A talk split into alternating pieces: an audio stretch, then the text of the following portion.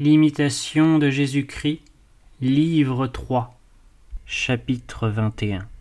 Qu'il faut établir son repos en Dieu plutôt que dans tous les autres biens. Le Fils, en tout et par-dessus tout, repose-toi en Dieu, ô mon âme, parce qu'il est le repos éternel des saints.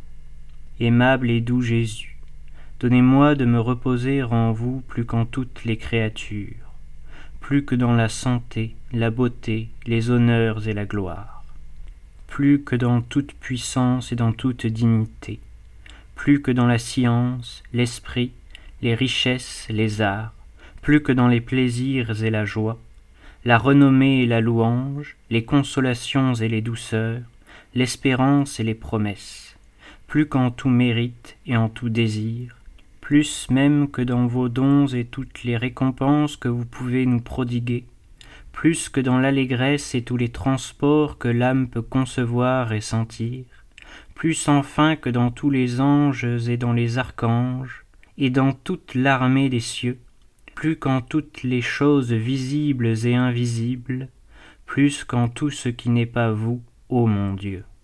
Car vous êtes seul infiniment bon, seul très haut, très puissant. Vous suffisez seul parce que seul vous possédez et vous donnez tout.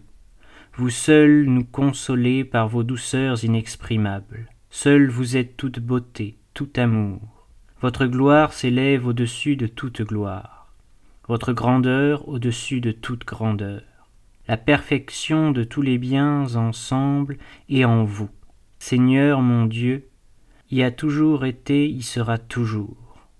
Ainsi, tout ce que vous me donnez hors de vous, tout ce que vous me découvrez de vous-même, tout ce que vous m'en promettez, est trop peu et ne me suffit pas, si je ne vous vois, si je ne vous possède pleinement.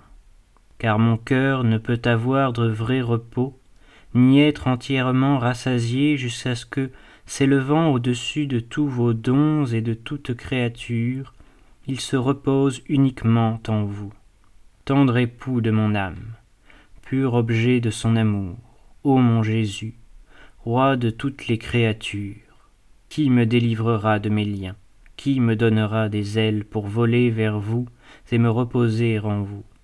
Oh. Quand serai-je assez dégagé de la terre pour voir, Seigneur mon Dieu, et pour goûter combien vous êtes doux? Quand serai-je tellement absorbé en vous, tellement pénétré de votre amour, que je ne me sente plus moi-même et que je ne vive plus que de vous, dans cette union ineffable et au-dessus des sens que tous ne connaissent pas. Mais maintenant je ne sais que gémir, et je porte avec douleur ma misère, car, en cette vallée de larmes, il se rencontre bien des maux qui me troublent, m'affligent, et couvrent mon âme comme d'un nuage. Souvent ils me fatiguent et me retardent, il s'empare de moi, il m'arrête, et, m'ôtant près de vous un libre accès, il me prive de ces délicieux embrasements dont jouissent toujours et sans obstacle les célestes esprits. Soyez touchés de mes soupirs et de ma désolation sur la terre. Ô Jésus, splendeur de l'éternelle gloire, consolateur de l'âme exilée, ma bouche est muette devant vous, et mon silence vous parle. Jusqu'à quand, mon Seigneur, tardera-t-il de venir? Qu'il vienne à ce pauvre qui est à lui, et qu'il lui rende la joie, qu'il étende la main pour relever un malheureux plongé dans l'angoisse. Venez, venez, car sans vous, tous les jours, toutes les heures s'écoulent dans la tristesse, parce que vous êtes seul ma joie, et que vous pouvez seul remplir le vide de mon cœur. Je suis oppressé de misère, et comme un prisonnier chargé de fer, jusqu'à ce que, me ranimant par la lumière de votre présence, vous me rendiez la liberté et jetiez sur moi un regard d'amour. Que d'autres cherchent, au lieu de vous, tout ce qu'ils voudront. Pour moi, rien ne me plaît ni ne me plaira jamais que vous, ô mon Dieu, mon espérance, mon salut éternel. Je ne me tairai point, je ne cesserai point de prier jusqu'à ce que votre grâce revienne et que vous me parliez intérieurement.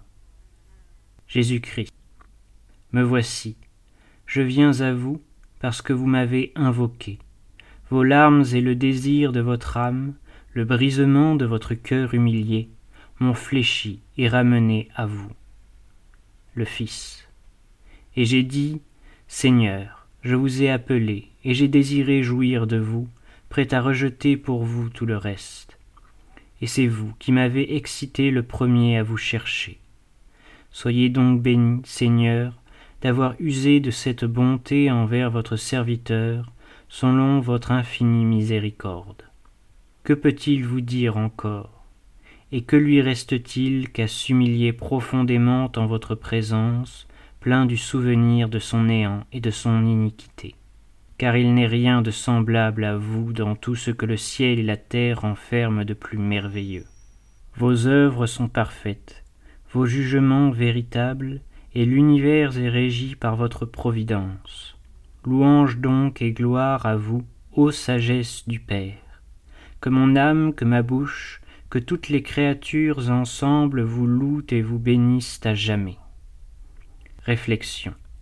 À mesure que l'âme fidèle se dégage de la terre et d'elle-même, toutes ses pensées, tous ses désirs s'élèvent et viennent se confondre en celui qu'elle aime uniquement. Alors elle gémit des liens qui l'apesantissent et la retiennent encore ici-bas. Pressée d'un amour qui croît sans cesse, elle voudrait briser son enveloppe mortelle, et s'élancer dans le sein de l'être infini auquel elle aspire, et s'y plonger, et s'y perdre éternellement. Qui me donnera des ailes comme à la colombe, et je volerai et je me reposerai?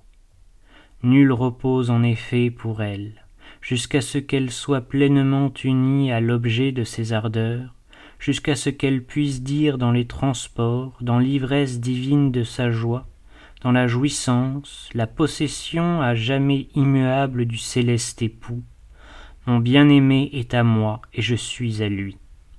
Oh.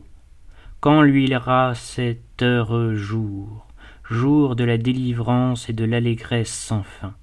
Quand cessera le temps de l'exil, le temps de l'espérance et des larmes? Quand verrons-nous décliner les ombres qui dérobent à nos regards le bien-aimé? Comme le cerf altéré désire l'eau des fontaines, ainsi mon âme vous désire, ô mon Dieu. Mon âme a soif du Dieu fort, du Dieu vivant. Oh, quand viendrai-je et paraîtrai-je en présence de mon Dieu?